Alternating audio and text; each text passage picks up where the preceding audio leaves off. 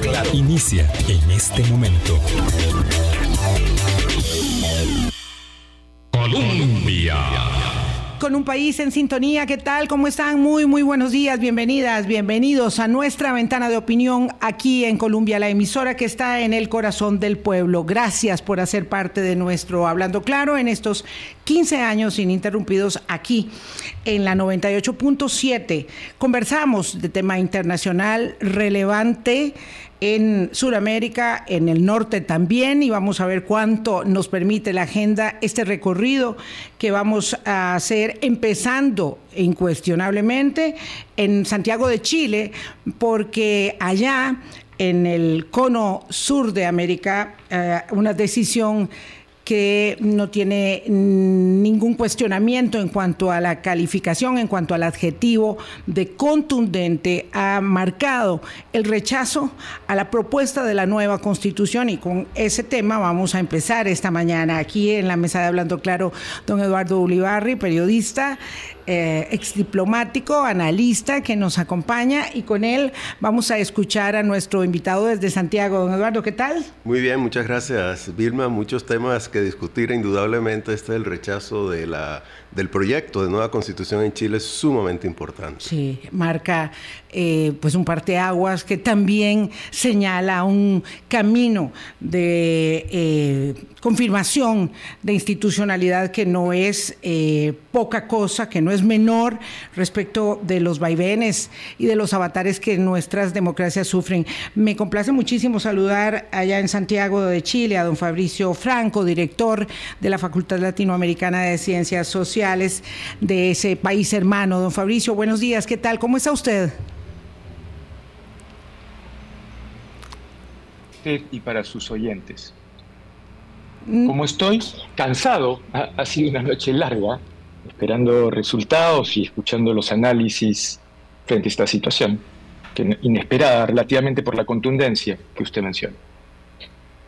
Don Fabricio, ¿Cómo le explica a un eh, ciudadano en esta parte de América, en este lugar de la cintura de nuestra América, el, resultado tan contundente? Creo que estábamos claros en que la reprobación se iba a dar, era lo que todos los sondeos de opinión señalaban, pero no en esta contundente eh, y apabullante eh, dimensión eh, y profundidad con la que se ha marcado. ¿Cómo se explica eso?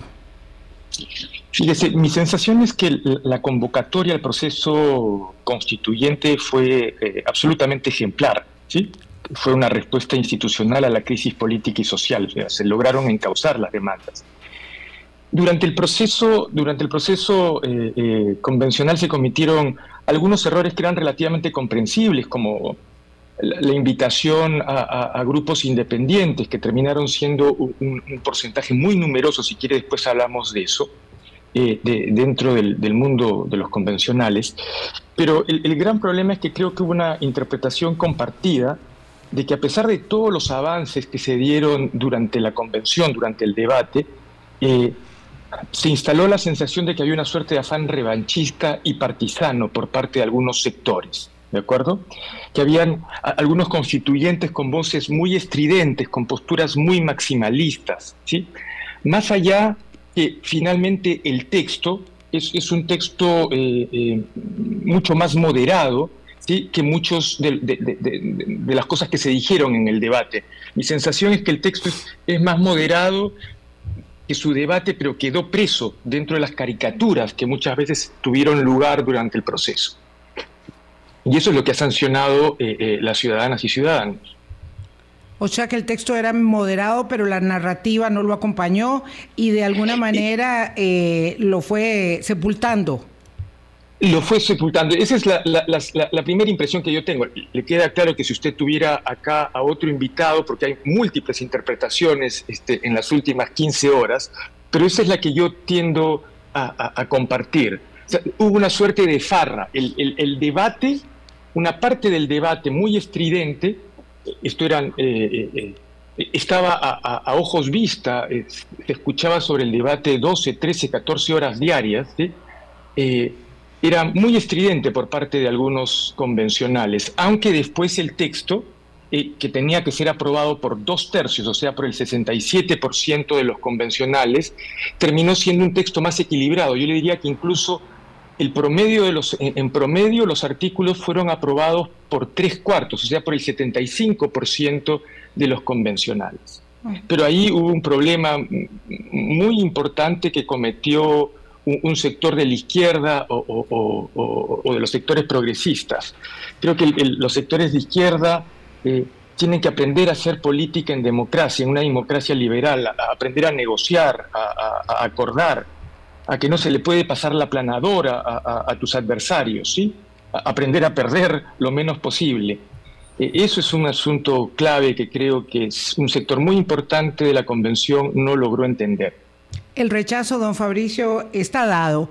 ¿Qué oportunidad abre esto al presidente Gabriel Boric para poder eh, efectivamente tomar el control de mando de la gobernanza de un país y de un ejecutivo que ha estado todo este tiempo esperando a que ese día llegara, el día de la, del refrendo que, ayer se dio tan contundente en el rechazo? Creo que esta, esta vez el, presidente y el gobierno eh, eh, han empezado a actuar ya preventivamente. Digo esta vez porque al gobierno, al gobierno se le cuestionó mucho entre el mes de enero y marzo, si bien era gobierno electo, ¿sí? Eh, que tenía que intervenir un poco más en el debate constitucional, porque tenía una capacidad de liderazgo sobre varios de estos referentes. ¿sí? y no lo hizo. En cambio, esta vez, anticipando que esta situación se venía, el gobierno ya empezó hace un par de semanas una serie de conversaciones con todas las fuerzas políticas en el Congreso, ¿sí? para eh, convocar durante esta semana, creo que empiezan hoy, eh, una serie de conversaciones para sentar las bases de un acuerdo que convoque a una nueva convención. La impresión que yo tengo es que ya hay avances con los partidos de centro izquierda y, con los partidos de derecha para tratar de convocar a una nueva convención, digamos, hacia el final de este año, eh, vía elección, digo, instalarla en el mes de, enero y, desarrollar un trabajo para que hacia agosto del año próximo tengamos un nuevo texto constitucional que esté sometido nuevamente a otro referéndum. Evidentemente creo que van a, van a haber modificaciones frente a las cosas, a cómo se hicieron las cosas anteriormente. Me refiero, va a haber mayor participación de partidos políticos, van a haber listas cerradas, creo que va a haber menos espacio para los independientes, pero sí se van a recoger algunos de los puntos que han quedado instalados con esta convención. Me refiero a derechos fundamentales, creo que es un tema que necesariamente va a estar en el debate el tema de paridad de género creo que también ha, llegado para quedar en el debate político en Chile, al igual que temas como la descentralización, por, por mencionarle algunos. Evidentemente también creo que los temas de medio ambiente. Ahora, ¿en qué medida, con qué intensidad? Eso creo que va a ser parte del debate de esta semana. Una necesidad de introducir eh, más certeza en asuntos sustantivos para el futuro, para el presente y el futuro de los chilenos, eh, como el tema de la educación, el tema de la salud, perdón, el tema de las pensiones, que parece que gravitó mucho en ello el hecho de sentir que esta eh, enorme propuesta de constitución de casi 400 artículos no generaba un avance tan sustantivo en esos eh, rubros como sí lo tenía establecido en otros de los temas que usted acaba de citar, eh, doctor Fabricio Franco. Sí, lo que pasa es que no se olvide que todo esto está ocurriendo en el contexto que creo que también le sucede a ustedes en Costa Rica en el medio de una crisis, de una crisis social y económica muy fuerte entonces, claro, muchos de los puntos que estaban planteados en, la propuesta constitucional generaban el marco, pero dejaban establecido que, los puntos específicos, tanto en los temas de previsión social como en los temas de salud y otros, tenían que quedar sujetos a ley, o sea, a un debate para su implementación. ¿sí? Entonces era la sensación, ok, estamos con un sistema de salud con serios problemas, estamos con un sistema de, seguridad social que es malo, que no, no, ha dado los resultados que se esperaban, eh, pero no queda claro hacia dónde vamos, porque queda abierto el tema de que cómo se cierre derechos como salud y previsión social, recién se harían en los plazos de seis meses, un año, año y medio.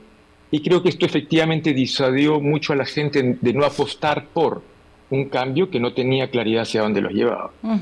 Señor Franco, ciertamente eh, el presidente Boric dijo ayer que esto eh, va a obligar a hacer eh, cambios, modificaciones en su equipo de trabajo y además dijo que espera poder atender asuntos en lo inmediato, es decir, gobernar, porque le ha sido muy difícil. Entonces, ¿cuál es el panorama inmediato respecto de la eh, maniobra de gobernabilidad que tiene por delante el presidente mientras todos esos plazos y propósitos de un nuevo texto constituyente, como usted señala, se dan? Ah, tengo la impresión de que es una de las condiciones necesarias para iniciar el debate por la nueva convención, por el formato que tendrá, que se produzca este cambio de gabinete. Y es probable que no me atrevo a, ser muy preciso porque eso está básicamente en la cabeza del presidente, cuántos van a ser los cambios, pero no van a ser pocos y probablemente varios estarán en el, en el corazón del gabinete, del gabinete político, ¿sí? de, aquellos cuatro o cinco ministros que ocupan oficina en la moneda. Creo que va a haber cambio en el Ministerio del Interior, en la Secretaría General de la Presidencia. Eh, eh, y usted ya sabe que hay, está vacante el cargo de ministra de Desarrollo Social. Sí, esto va a suceder en los siguientes días. Creo que va a ser noticia que usted le comentará a sus oyentes este, antes del próximo fin de semana, muy probablemente. y a partir de ahí, y a partir de ahí, la derecha y los otros sectores van a sentarse a conversar. Don Fabricio, para concluir este pequeño segmento y agradeciéndole muchísimo su eh, participación, eh, aquí en San José, Costa Rica.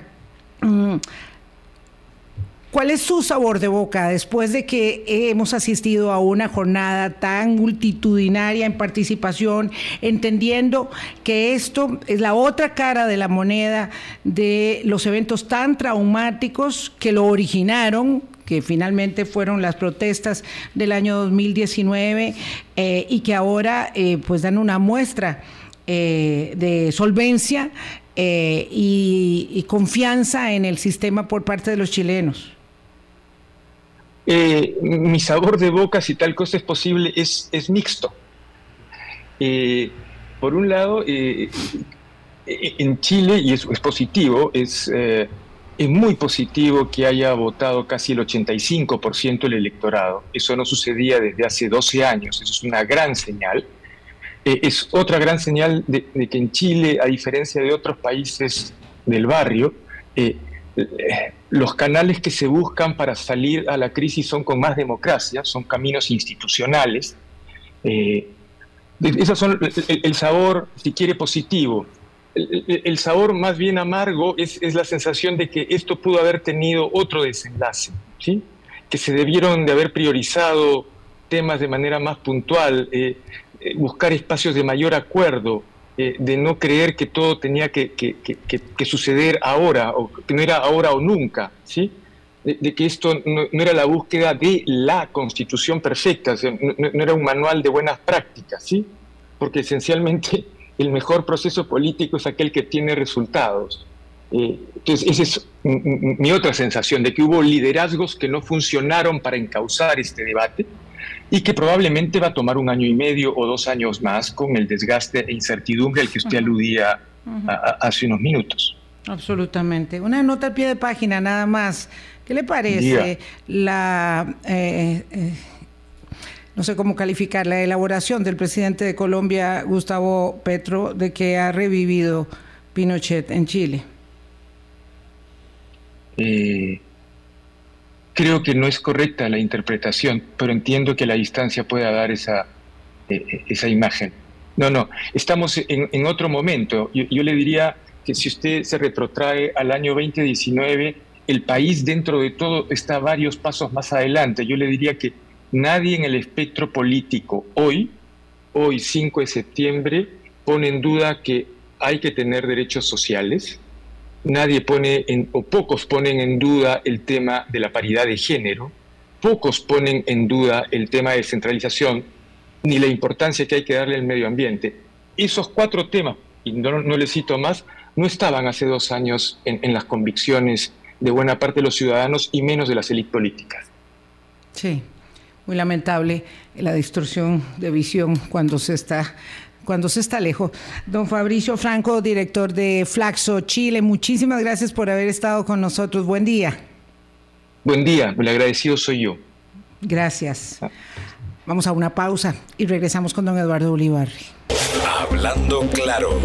Colombia con un país en sintonía 8.19 de la mañana. Acabamos de escuchar a don Fabricio Franco, director de la Facultad Latinoamericana de Ciencias Sociales en Chile, con una visión muy acotada, muy bien resumida respecto de la jornada y le pido a don Eduardo Ulibarri su este, mirada también desde acá respecto eh, de, esta, de esta jornada histórica que ha vivido Chile.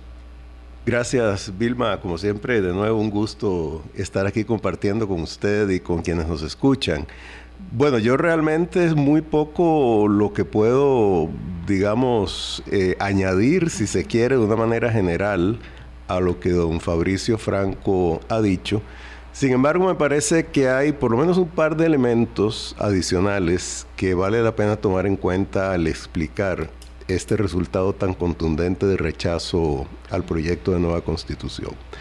Uno es que en los últimos meses, todavía en medio de las discusiones de la Convención Constitucional, la situación en Chile, eso lo mencionó don Fabricio, pero no enfatizó mucho en ello, la situación en Chile eh, se ha complicado desde el punto de vista, llamémoslo, de la vida cotidiana de la población con un incremento en el costo de la vida, con una desaceleración económica sumamente marcada y además con la sensación que, que está basada en la realidad de mayor inseguridad ciudadana y sobre todo de violencia en el sur por confrontaciones con grupos de la etnia mapuche, pues que tiene una serie de reivindicaciones, llamémoslas nacionalistas, en esa zona.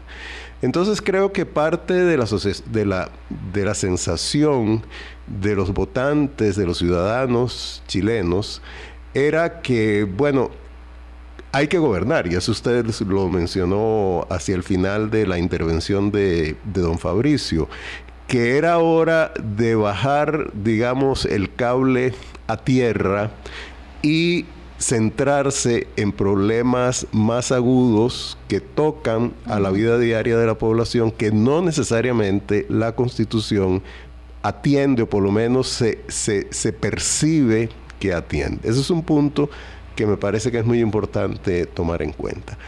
El otro que sí don Fabricio no mencionó y yo creo que es fundamental, es esa sensación de que la constitución apostaba a una especie de dispersión de la nacionalidad chilena. Aquí yo copié, porque me parece sumamente importante y además es muy, muy breve, el primer párrafo del proyecto de constitución. Vamos a ver, porque ahora ah, bueno, dice, dice así, nosotras y nosotros, el pueblo de Chile, conformado por diversas naciones, nos otorgamos libremente esta constitución, etc.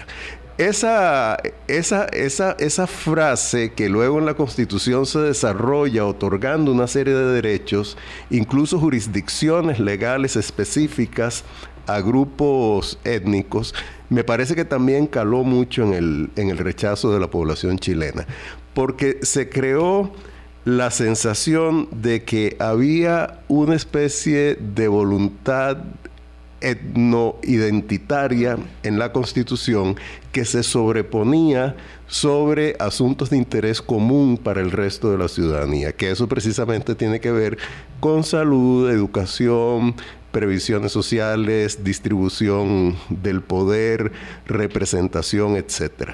Entonces, este punto considero que fue neurálgico en la discusión de la Constitución. Y el otro, un tercero, primero dije que eran dos, pero creo que hay un tercero muy importante, es que la Constitución reconoce u otorga, porque realmente han como inventado nuevos derechos, tantos derechos que el costo para el Estado de atender la reclamación de esos derechos si la constitución se aprobaba iba a ser descomunalmente grande y entonces se podía estar ante una disyuntiva. Yo creo que es un sector del electorado lo sintió. O el Estado incumplía, con lo cual había una deslegitimación institucional, o el Estado trataba de cumplir, con lo cual podría haber un peso fiscal imposible de sostener que agudizara la crisis económica. Y ahí creo yo que hay elementos muy importantes. Y luego, por supuesto, ya en lo que fue, si se quiere, la discusión, llamémosla de calle, ese todo el tema que aún en Chile pues resuena bastante de que si Boric es comunista, que si no es comunista, cosa, mi respuesta es que no es comunista, ¿verdad?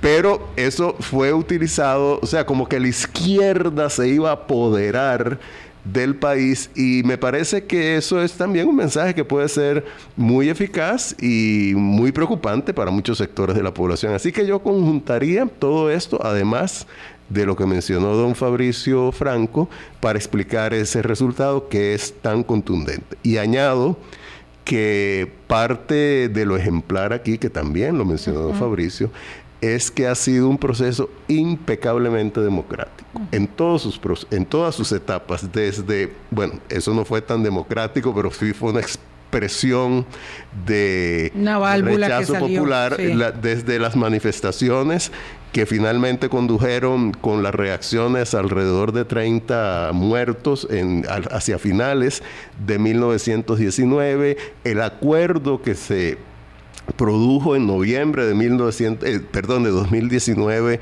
para convocar a una nueva constitución, el referéndum que hubo en octubre de 2020, en el cual un 75% de la población se manifestó por una nueva convención. Conste, hubo un gran abstencionismo, entre otras cosas, porque coincidió aún con la pandemia. Entonces, el, abstencionismo fue cercano al 50%, a diferencia de ahora que fue apenas de un 15%. Luego la elección de los miembros de la constituyente, la entrega de la nueva constitución y finalmente el referéndum constitucional han sido procesos que nadie ha discutido en su legitimidad y en su pureza. Y eso yo creo que hay que destacarlo porque es un ejemplo de democracia que los chilenos han dicho y que independientemente del resultado es ejemplar en sí mismo. Sí, Creo que hay una gran lección ahí y esto no es fácil, ¿verdad? La división, me decía una amiga muy querida, que ha generado la polarización, que ha generado eh, la aprobación y la reprobación incluso en, los eh, núcleos familiares, evidentemente. Nosotros vivimos eso, eh, bueno, digamos que muy en pequeño, en el 2007 cuando tuvimos nuestro primer y único referéndum. Este, cierto que hay una circunstancia que es compleja, que es difícil.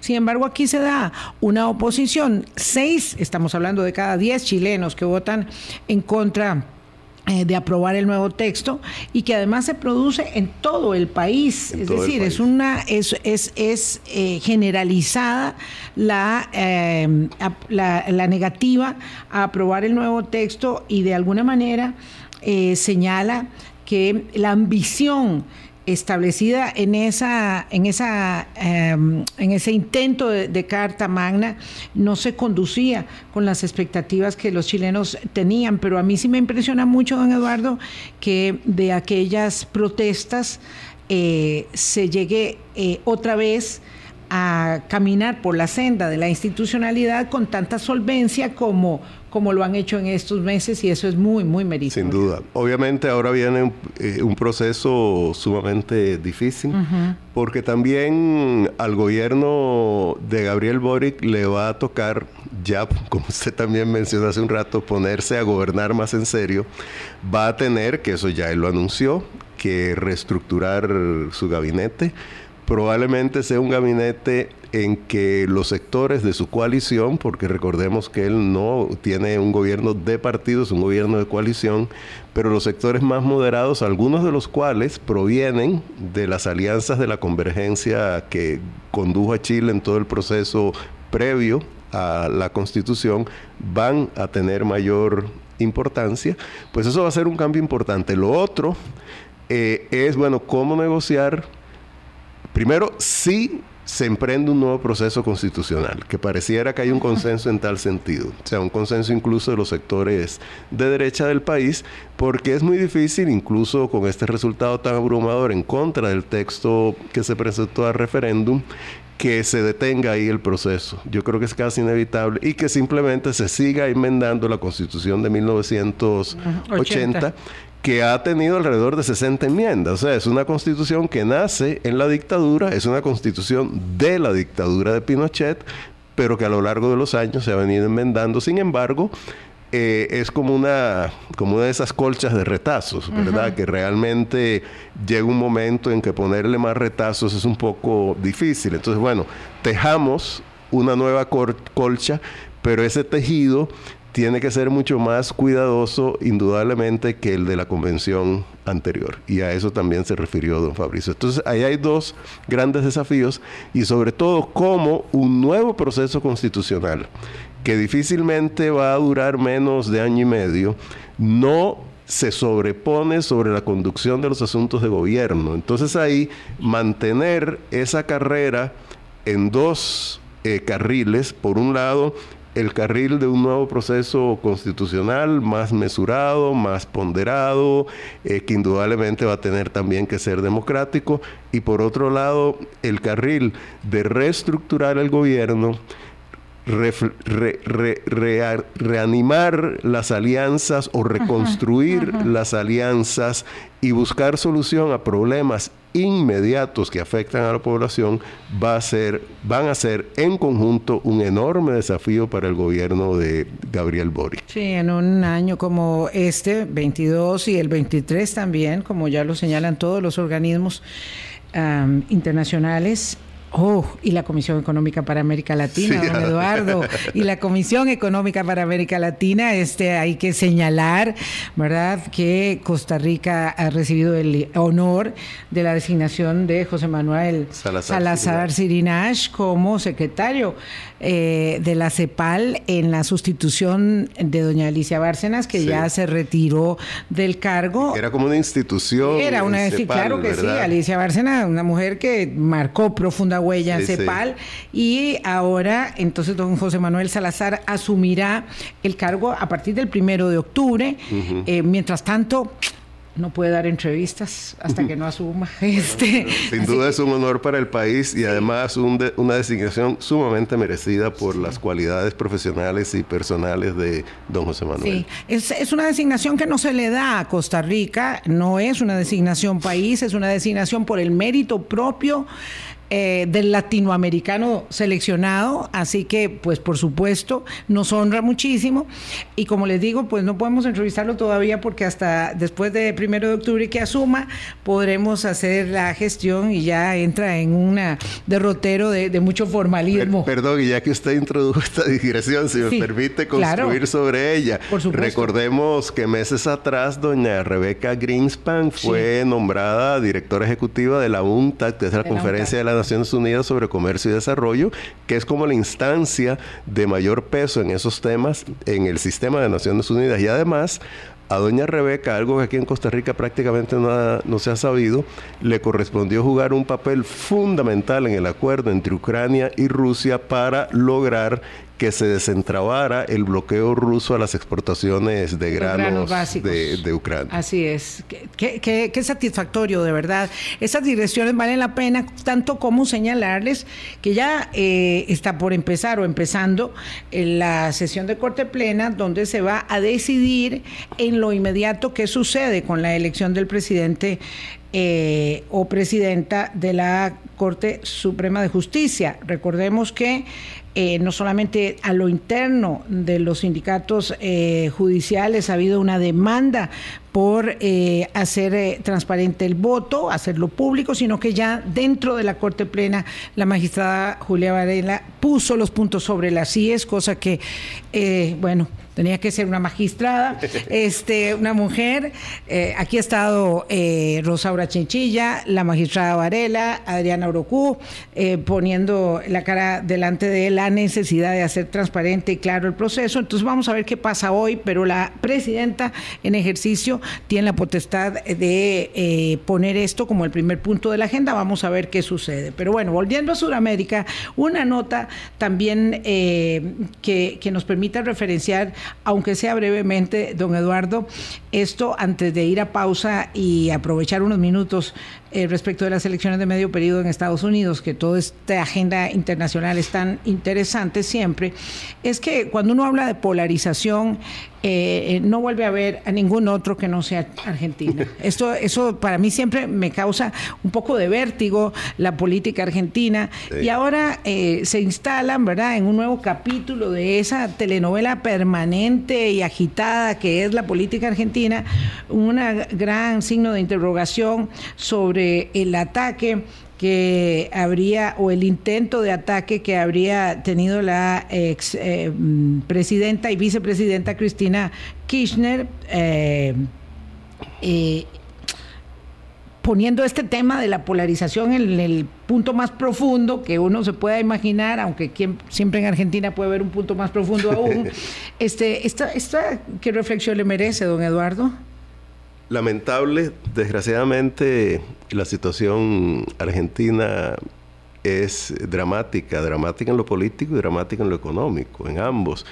Y peor aún, ha sido dramática en lo político y dramática en lo económico por décadas. Eso es una de las grandes tragedias argentinas. Un país tan rico, con una población tan instruida, con una riqueza en todo sentido tan grande que tenga una crisis tan profunda en lo económico, en lo político, en lo social. Y ciertamente ahí sí hay una gran polarización, es una polarización de décadas también, ¿verdad? Eh, desgraciadamente.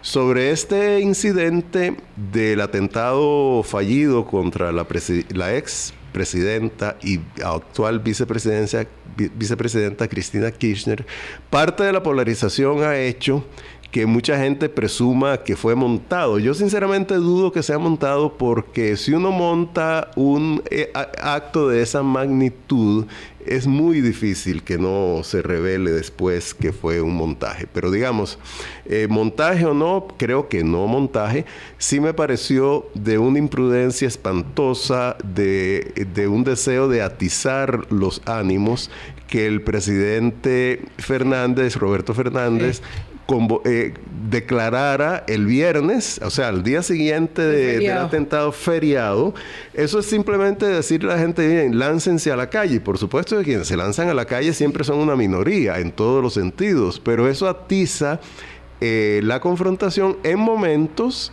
en que doña Cristina y creo que son 11 o 12 personas adicionales pasan por un proceso judicial por corrupción. Ahora, lo ejemplar aquí es que la justicia argentina, en medio de todas las tribulaciones que ha tenido el país, en medio de la mano que han tratado de meter en las instancias judiciales, sobre todo sectores del peronismo, al cual pertenecen ambos Fernández, presidenta, eh, perdón, presidente y vicepresidenta, la justicia argentina se mantiene bastante firme y el proceso contra doña Cristina y las otras 11 o 12 personas continúa hoy. Eh, y hay una solicitud de la fiscalía, si mal no recuerdo, de 12 años de prisión por, corrupción. Y claro, este atentado, este, esta declaratoria de feriado, esta movilización, pues mucha gente la ve, sobre todo la segunda parte, como un intento deliberado, por un lado, de desviar la atención y por otro, de tratar de presionar al sector judicial argentino, que espero que, como ha ocurrido en otras oportunidades, no se deje eh, presionar.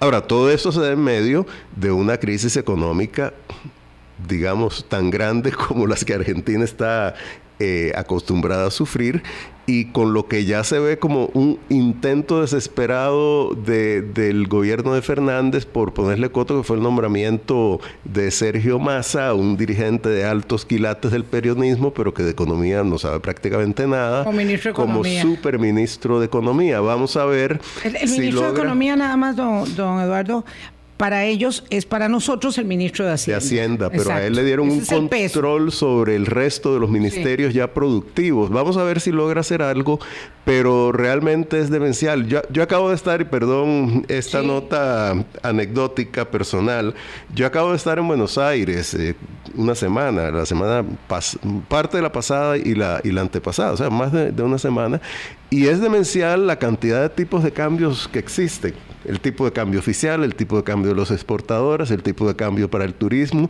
y el tipo de cambio de la calle, por lo menos, ¿verdad? Hay cuatro tipos de cambios dando vueltas y la distorsión que esto introduce en la economía es enorme, ¿verdad? Y la sensación de urgencia, de precariedad, de provisionalidad que asalta a la población es tremenda. Prácticamente la mayoría de las transacciones, por lo menos serias en Argentina, se hacen en efectivo, no se hacen con tarjeta. El crédito es algo que está sujeto, por supuesto, a variaciones en las tasas de interés enormes, porque de lo contrario nadie prestaría, eh, porque su valor, el, el valor de lo prestado desaparecería. Entonces es una situación realmente que está como prácticamente diseñada para que no funcione, pero sigue así.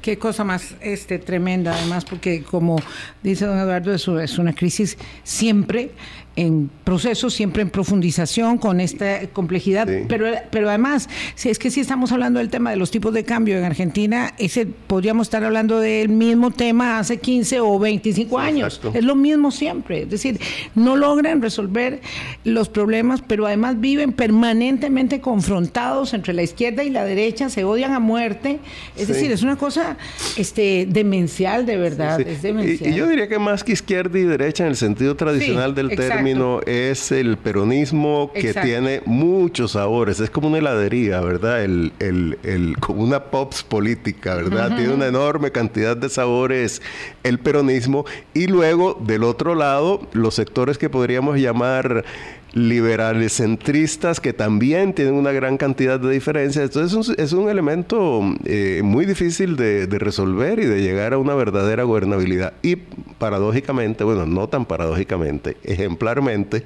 digamos, del otro lado del río de la Plata está Uruguay, que es el modelo de estabilidad en América Latina, porque ya Costa Rica como modelo se está deteriorando un poquito, esperemos que no demasiado, pero Uruguay se mantiene como un modelo que incluso después de la dictadura lograron reconstituir su civilidad y alternar ahí sí entre izquierda y derecha en un sentido más tradicional, pero también muy civilizado a lo largo de, de las últimas cuatro décadas, digamos.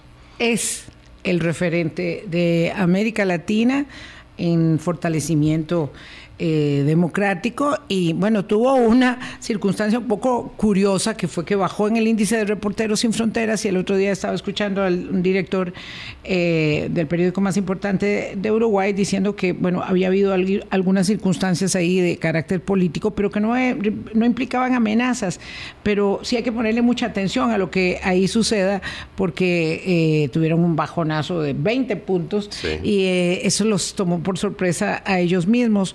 Lo mismo sucede y ahí tendremos mucho, mucho que eh, derivar del índice de democracias eh, del The Economist de, todos los años, que ese es un referente, y ahí está, por supuesto, Uruguay eh, en un lugar preponderante siempre, y nosotros hemos estado, hemos estado, vamos a ver qué tal nos va. Una pausa, 8.41, los que van a elecciones de medio periodo son los Estados Unidos en una situación también compleja como la que viven todas las democracias eh, aquí y en otros lados del planeta también. Vamos a la pausa. En un momento, Colombia. con un país en sintonía 843 el martes 8 de noviembre, super martes, elecciones de medio periodo en Estados Unidos y yo, esto fue el motivo inicial eh, por el que le había pedido a don Eduardo eh, que conversáramos, eh, tanto como las circunstancias siempre trepidantes de Donald Trump en la política estadounidense y en su eh, carácter personal, ya enfrentando procesos de todo tipo, ¿verdad? Eh, eh, policiales, judiciales, fiscales y de todo tipo. Pero lo cierto es que esta elección de medio periodo ya arrancó en la campaña y ha sido muy interesante y quería este primer acercamiento, don Eduardo. el presidente Biden ha hecho una argumentación sobre algo que él ha llamado eh, desde hace tiempo la batalla por el alma de la nación, que tiene que ver eh, con la determinación de convertir la elección de medio periodo en un referéndum por la democracia y no por su mandato, que es lo que suele ocurrir, eso es lo que está intentando, vamos a ver qué es lo que logra, es eh, reivindicar el tema de la democracia, la determinación de sostener ello, frente a los intentos del ala eh, que controla el Partido Republicano eh, de, Donald Trump, que es la que lo tiene tomado por el cuello, eh, y una elección tan desafiante donde se va a jugar la Cámara de Representantes y entiendo que 35 escaños del Senado. Sí, la tercera parte. esta, esta, esta, lectura de acercamiento a esa elección tan, tan interesante como la hace. Bueno, primero sobre el reciente discurso de Joe Biden en el que alertó sobre los enormes riesgos para la democracia en Estados Unidos, yo creo que es un discurso conceptualmente certero, eh, digamos, preciso y políticamente inteligente, o sea, conceptualmente certero porque es un hecho que los sectores dominantes del Partido Republicano, o sea, léase Donald Trump y sus acólitos, han emprendido una batalla no sutil, una batalla abierta en contra de la institucionalidad y la democracia en Estados Unidos, con propósitos incluso de debilitar el sistema de representación democrática, eh, con propósitos de tomar, cosa que, lograron, la Corte Suprema de Justicia y poner ahí a magistrados hiper conservadores y además de colocar en puestos de elección popular para estas eh, de medio periodo que vienen ahora en noviembre a personas fieles a Donald Trump. O sea, conceptualmente es certero. Políticamente es inteligente porque a pesar del poder que él tiene dentro del Partido Republicano, sin embargo, creo yo, y eso lo revelan las encuestas y además lo indican la cantidad de escándalos en que está metido, que Donald Trump ha venido perdiendo peso nacional, peso en lo que es el conjunto del electorado y que se ha convertido en algunos estados, no en todos, como un elemento tóxico para los candidatos republicanos que él ha, apoyado. Hace apenas cuatro meses, todavía era como, digamos, un discurso común decir los demócratas van a perder la Cámara de el Senado sin duda y probablemente la Cámara de Representantes. Ahora ya ese discurso no se considera como inevitable, ya ese, ese resultado no se considera como inevitable. ¿Por qué? Bueno, primero porque muchos de los candidatos republicanos a algunos puestos en el Senado en estados que en, Estados Unidos llaman swing states, o sea que no son ni marcadamente republicanos ni marcadamente demócratas, son personas que en las encuestas más recientes han venido perdiendo terreno. Entonces ahí hay una posibilidad de que los demócratas, lejos de perder el control del Senado, que es un control pírrico, porque están en partes iguales, simplemente con el voto de la vicepresidenta Kamala Harris hace mayoría de 51. Pero la posibilidad, no solo de que no pierdan esos 50 senadores que tienen, sino que añadan uno o dos, existe.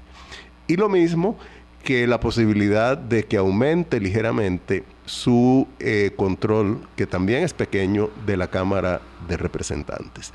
Entonces yo creo que el hecho de presentar esto como una, una elección y una especie de referéndum alrededor de la democracia es inteligente, pero a eso se añaden otros factores. Uno que ha tenido un peso mayor del que yo supuse que iba a tener, que es la eliminación eh, del derecho al aborto como un derecho electoral, eh, perdón, un eh, derecho federal por parte de la Corte Suprema estadounidense. Eso ha generado en sectores de la población independientes, sobre todo en sectores de mujeres, un gran rechazo hacia el Partido Republicano y eso se vio, por ejemplo, en el estado de Kansas, hace que es hiperconservador, hace aproximadamente un mes, cuando se presentó un referendo para eliminar el derecho al aborto en el Estado eh, y fue rechazado abrumadoramente. Eso fue un signo muy, muy importante. Entonces, se añade este otro elemento,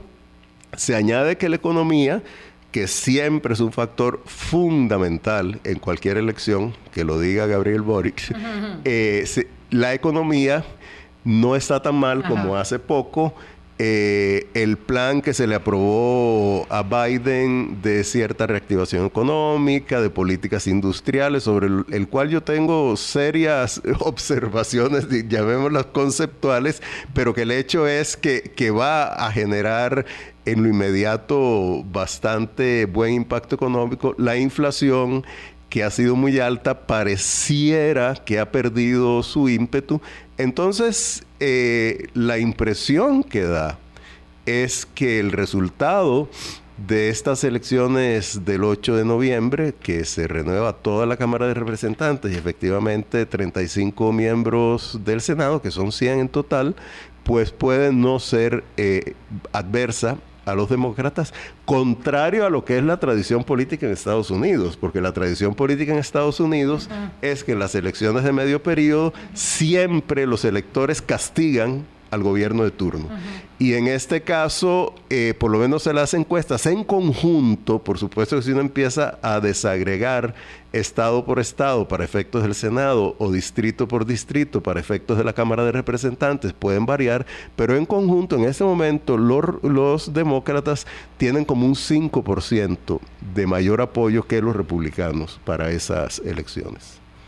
Bueno, eso eh, va a ser realmente muy, muy interesante y lo vamos a seguir, vamos a conversar sobre este tema. Hoy era un apunte.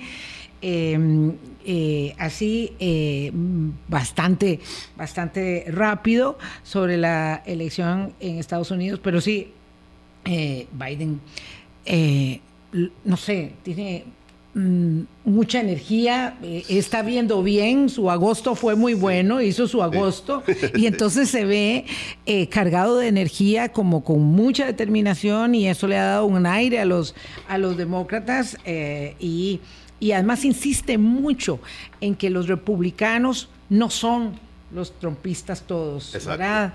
Eh, y que hay muy buenos republicanos y que hay que rescatar, en fin, es, muy interesante. Don Eduardo, ya nos vamos, son las 8.52, quiero contarle y a nuestras amigas y amigos que la Corte Plena por 15 votos a 7 ha rechazado la moción para que la votación para la escogencia del presidente sea pública. Por aquí andan los tiros. Magistrados, ¿quiénes a favor? Obviamente la magistrada Varela, que fue la que puso el planteamiento, los magistrados Aguirre y em, vamos a ver, eh, don, eh, el magistrado que también es candidato, le, eh, el magistrado Aguirre y el magistrado, no, el magistrado Rivas, Rivas. por el sí, la presidenta también candidata en ejercicio, la vicepresidenta Solano también por el sí, el magistrado Zúñiga el sí y el Segura también, y, el magistrado Segura sí. Eh, serían los siete votos entre titulares y suplentes que han dado el voto por el sí, 15 rechazo. Todavía no ha llegado no ha llegado el momento de correr el velo del secretismo en la Corte Plena, don Eduardo. Es lamentable porque si uno, entiende, conste, que, en la Corte Plena y en las instancias judiciales tiene que haber un ámbito de, intimidad y de no divulgación, pero un cargo de esta índole que realmente tiene una connotación más política que jurisdiccional, yo creo que debería ser de elección abierta y nominal. Se me olvidaba señalar al magistrado Paul Rueda a favor también de la votación abierta. Muy lamentable. Eh, viene ahora un procedimiento, porque hay un recurso de amparo eh, interpuesto, ¿verdad? Que no se ha admitido aún. Viene un procedimiento, vamos a ver si van contra viento y marea hoy a elegir hoy. Y viene un procedimiento de admisibilidad del recurso de amparo que han puesto los eh, empleados judiciales para que sea entonces la sala constitucional la que determine si ese procedimiento secreto debe mantenerse. Acordemos que el procedimiento de secretismo de la votación está establecido en la ley orgánica del Poder Judicial, eh, que data de 1900, me parece como 37 o 47, o sea, no, 37, antes de la, eh, Constitución, del, 49, antes de un montón de fallos de la Sala Constitucional sobre eh, la transparencia y la publicidad de los actos públicos. Vamos a ver, pero bueno, ellos quieren que sea a la fuerza. No hay, no hay otra. Don Eduardo, muchas gracias. todo gusto, un placer como siempre estar aquí. Y gracias, para nosotros también, por supuesto. Gracias, doña Carmen. Emil Celeiva dice que disfruta mucho el, el, camino al trabajo escuchando el programa y eso para nosotros es muy gratificante y le da sentido a lo que hacemos todos los días. Que la pasen bien. Hasta mañana. Buenos días. Hablando claro, hablando claro.